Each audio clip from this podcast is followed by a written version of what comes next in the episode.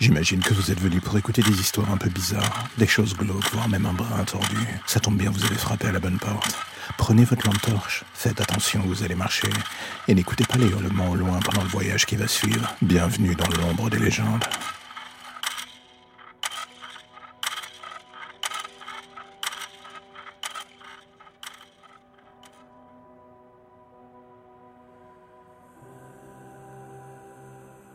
Je pense que même si vous tentez de dire ou penser le contraire, il y a une partie de vous qui reste fascinée par les serial killers.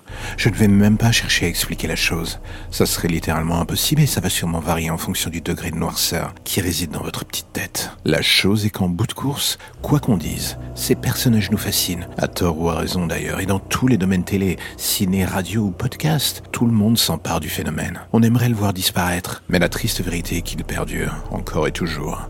Alors du coup, Amusons-nous un court instant, enfin, s'il est possible d'employer ce terme à explorer les pires pensionnaires de ce Disneyland du crime. Ted Bundy adorerait par-dessus tout l'intention que ses meurtres lui avaient offert.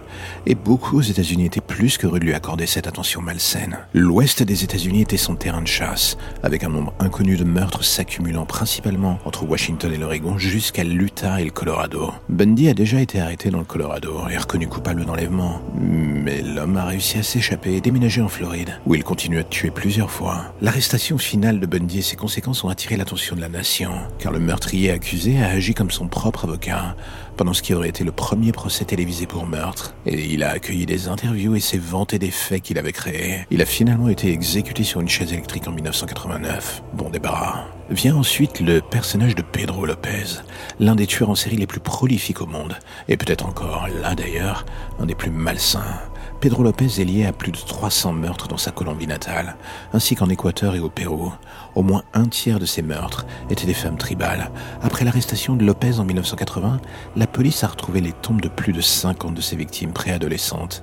Il a ensuite été reconnu coupable du meurtre de 110 filles en Équateur et en a avoué 240 autres, des meurtres en Colombie et au Pérou. Le monstre des Andes n'a même pas passé 20 ans en prison, puisqu'il a été libéré en 1998 pour bonne conduite. Plus de 20 ans après, on ne sait toujours pas où il se trouve.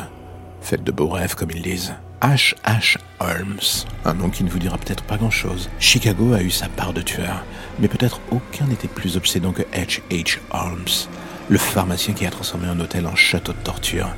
Avant l'exposition universelle de 1893, Holmes a déménagé à Chicago et a commencé à équiper un hôtel de trois étages avec toutes sortes d'engins néfastes, y compris des conduites de gaz, des passages secrets et des trappes, des couloirs jusqu'aux impasses, des chutes au sous-sol, des rembourrages, tout cela insonorisé.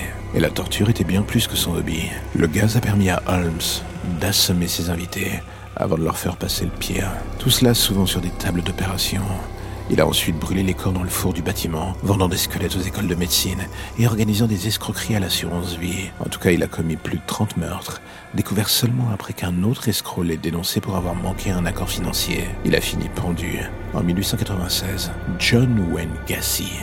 Ouvrier du bâtiment connu par ses voisins de banlieue comme un extraverti, John Wayne Gacy était impliqué dans la politique et a même agi comme clown pour les fêtes d'anniversaire. Un parcours de serial killer plutôt particulier. Et pourtant ce n'était pas un clown. Gacy avait été soupçonné en 1978 lorsqu'un garçon de 15 ans, vu pour la dernière fois avec lui, avait disparu. Ce n'était pas la seule fois que des familles et des garçons disparus pointaient du doigt Gacy, mais c'était la première fois que les autorités les prenaient enfin au sérieux. Peu de temps après, un mandat de perquisition a permis à la police d'accéder au domicile de Gacy. Avec l'odeur de près de 30 corps enterrés dans un vide sanitaire de 4 pieds sous sa maison, il a été reconnu coupable de 33 chefs de meurtre avec des chefs supplémentaires de viol et de torture. Il a été exécuté par injection létale en 1994. Est-ce que vous connaissez un autre personnage qui s'appelle Harold Shipman, également connu sous le nom de Dr. Moore il aurait tué au moins 218 patients. Bien que le total soit très probablement plus proche de 250, ce médecin a pratiqué à Londres entre 1972 et 1998. Il a travaillé dans des bureaux différents, tuant tout le temps. Il n'a pas été attrapé jusqu'à ce qu'un drapeau rouge soit levé par plusieurs personnes, y compris un entrepreneur de pompes funèbres, qui a été surpris par le grand nombre de certificats de crémation dont Shipman faisait l'objet, ainsi que le fait que la plupart de ces cas étaient des femmes âgées décédées. La police a mal géré l'enquête, et Shipman a réussi à continuer à tuer jusqu'à ce qu'il devienne beaucoup trop gourmand et tente de concréter un testament pour une de ses victimes, qu'il nommait comme bénéficiaire, ce qui a conduit la fille de la victime à devenir éminemment suspecte. Il a fini par être condamné en 2000. Et comme un lâche qu'il était, il s'est suicidé en 2004. Jeffrey Dahmer a commencé à tuer en 1978 à seulement 18 ans. Et sous l'impulsion meurtrière qui l'animait, il n'a pas arrêté jusqu'en 1991, après qu'une victime potentielle se soit échappée et ait réussi à ramener la police à la maison de Dahmer à Milwaukee dans le Wisconsin. C'est là que certains des détails horribles de sa vie, et surtout des meurtres qu'il a commis, ont été découverts, des photos de corps mutilés, des parties de corps éparpillées dans l'épartement.